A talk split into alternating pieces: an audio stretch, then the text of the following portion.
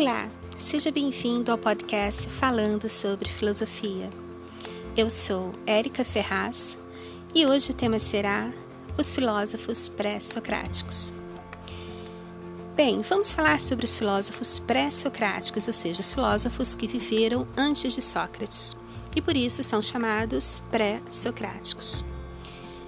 Mas eu gostaria de dividir esse podcast em três partes.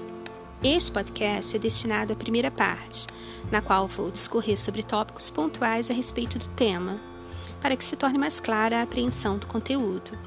E assim, depois, na segunda e terceira partes, serão elencados os filósofos e feitas as devidas considerações. E, desta forma, continuar, por que não, falando sobre filosofia.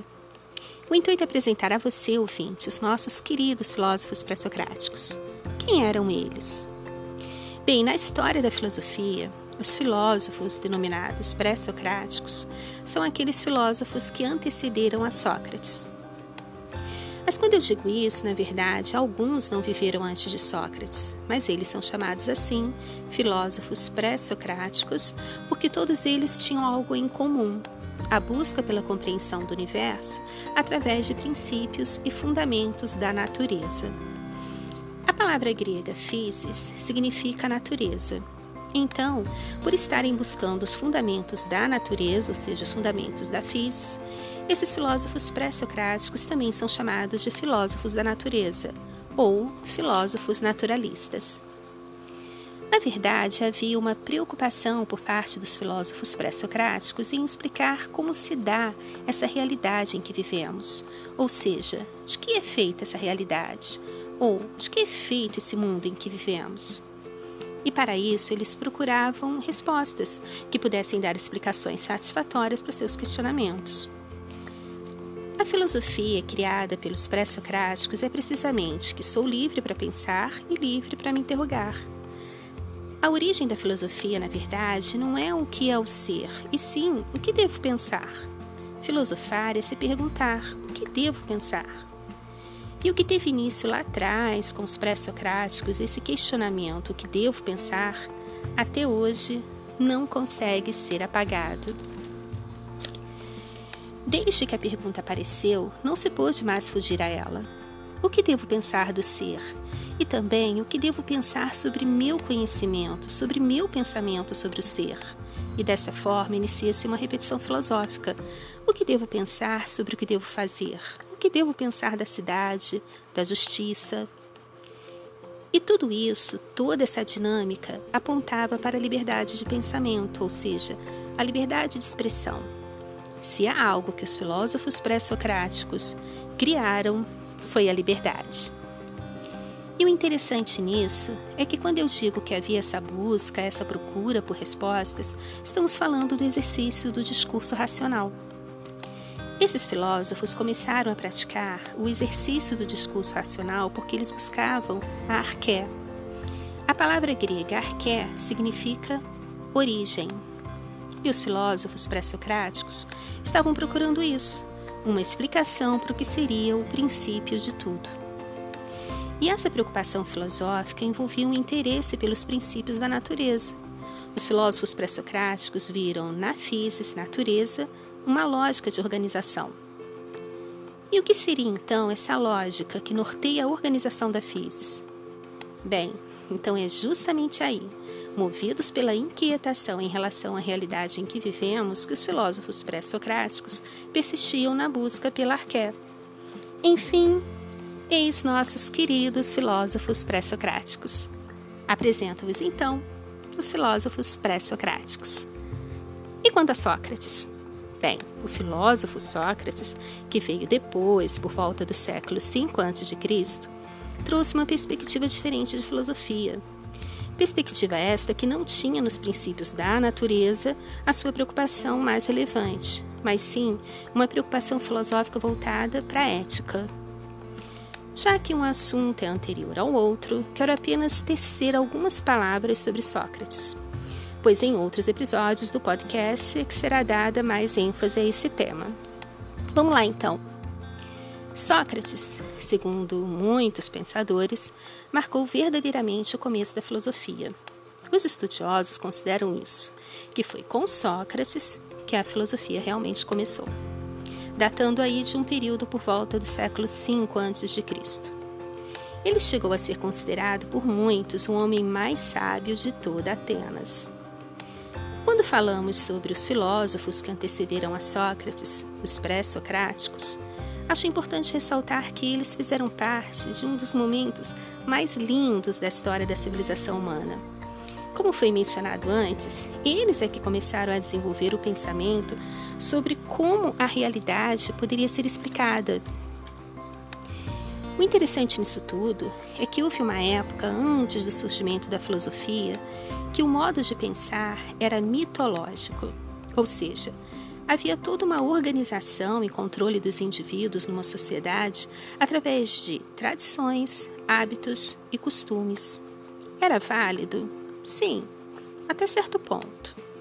Por um lado, era bom, pois era dessa forma que se transmitiam as profissões, por exemplo.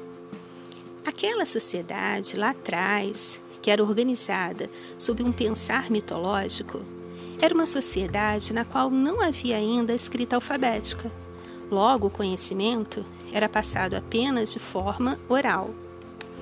Então, a memorização, a ritualização da linguagem projetavam nos indivíduos um não questionamento sobre as coisas.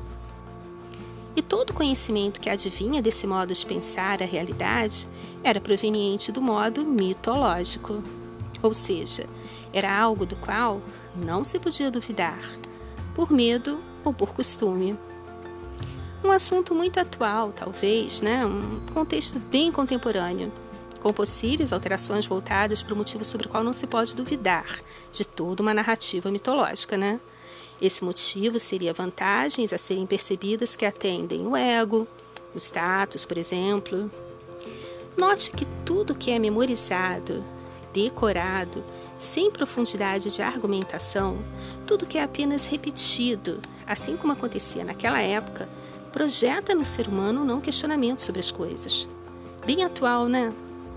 E é assim que se lida com as massas, segundo o interesse de muitos. Bem, mas é justamente neste ponto que o saber filosófico encontra seu valor evolutivo na história da civilização humana. Se não houver argumentação, as pessoas não evoluem. Pois quando os indivíduos são capazes de fazer uma análise crítica sobre algo, questionar ou refletir sobre alguma coisa, isso acaba trazendo uma pluralidade de respostas. E tudo isso envolve o quê? um modo de pensar racional, ao contrário de como se apresentava um modo de pensar mitológico, onde havia a imposição de uma verdade absoluta, a que não pode ser questionada e, consequentemente, não sugere o discurso racional. Note que elementos básicos são necessários para que os diferentes modos de pensar sejam desenvolvidos. O saber filosófico é para ser seguido sob uma perspectiva crítica, enquanto o saber mitológico é feito apenas para ser lembrado, memorizado e repetido, sendo necessário o exercício constante de se repetir algo e ficar repetindo, repetindo. Enfim, bem atual, né? O que se torna relevante compreender é a diferença entre a narrativa do saber mitológico e o discurso racional. Ou seja, um antes e depois do surgimento da filosofia. Enquanto um se atém à memorização, à repetição e à imposição de uma verdade absoluta, o outro se apresenta sob uma proposta argumentativa, questionadora e crítica. E os filósofos pré-socráticos se situam aí, no meio disso tudo, nessa transição de modos de pensar a realidade. É mais cuidadoso aprendermos o conhecimento à luz do que nos torna mais aptos a desenvolver a nossa opinião, e não apenas aceitá-lo, memorizar ou repetir. Fazer isso se chama capacidade crítica. Por isso, a filosofia se faz tão presente em nossas vidas, porque envolve nosso dia a dia em questões como ética, legislação e política. E é tão bonito dizer que, antes mesmo de Sócrates, algumas pessoas valorosas e incríveis já faziam uso desse modo de pensar a realidade, fazendo uso do questionamento e da capacidade crítica. E quem eram essas pessoas incríveis e fascinantes? Isso mesmo, os filósofos pré-socráticos, viu? Eu sei que você estava prestando atenção. Esses primeiros filósofos começaram a querer compreender o universo através das forças da natureza e com a queda do discurso mitológico, percebida pela invenção da escrita alfabética, evento este que tornou possível mesmo essa mudança do modo de pensar, ou seja, do mitológico para o saber racional, os filósofos começaram a procurar pensar o universo numa compreensão lógica, racionalizável e coesa, e não através de uma compreensão mítica por queda do discurso mitológico, entende-se o progresso do saber racional. E por progresso do saber racional, entende-se filosofia. É importante dizer que mitos enraizados em preconceitos, abordagens de violência e falácias de apelo que invertem o conteúdo discursivo precisam ser abolidos, para que a civilização humana evolua. Senão, estaremos colocando tudo a perder e voltaremos lá para trás, retrocedendo enquanto civilização. E os nossos queridos filósofos pré-socráticos não merecem isso. E como foi dito anteriormente, no próximo podcast vou falar sobre alguns filósofos pré-socráticos. São eles: Pitágoras, Anaxímenes, Anaxágoras, Demócrito, Anaximandro, Zenão de Eleia, Parmênides e Heráclito. Mas esse é assunto para o próximo podcast, tá? Onde vamos ter a segunda parte do tema Os Filósofos Pré-Socráticos. E agora eu te convido a ouvir uma poesia. A cada episódio do podcast vou acrescentar no final uma poesia de minha autoria. Espero que gostem. O título da poesia é Eis um templo. Eis um templo de memórias, de histórias, trovas. Eis um templo de lembranças, de heranças, cirandas. Eis um templo de inocência, de ciência, lendas. Eis um templo para reverenciar momentos, tempos, sonetos. Eis um templo para imortalizar honras, celebrar cantigas, prosas.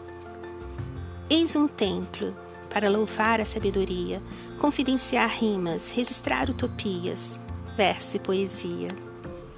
Reverência ao teu conhecimento. Clemência por tantas vezes te abandonar, clamor por ti para te compreender. Silêncio ao te honrar, honra ao te saber. Louvar a cultura, exaltar o bem, exalta-te, aclama-te, amém. A genialidade humilde a ti se faz pertencer. Permita-nos ler, adentrar ao teu recinto e inclinar a face ante a leitura em vozes de silêncio. Permita-nos percorrer seus corredores, numa busca que nos faça encontrar a nós mesmos ao te caminhar. E assim, e assim iremos dar voz aos pensamentos que lemos, e só assim seremos porque tu és biblioteca, templo. A gente se encontra no próximo podcast. Fico muito feliz por ouvir o podcast falando sobre filosofia, pois ele é dedicado a você, ouvinte, que tem interesse por esse tipo de assunto, filosofia. Até o próximo podcast. Tchau e obrigada.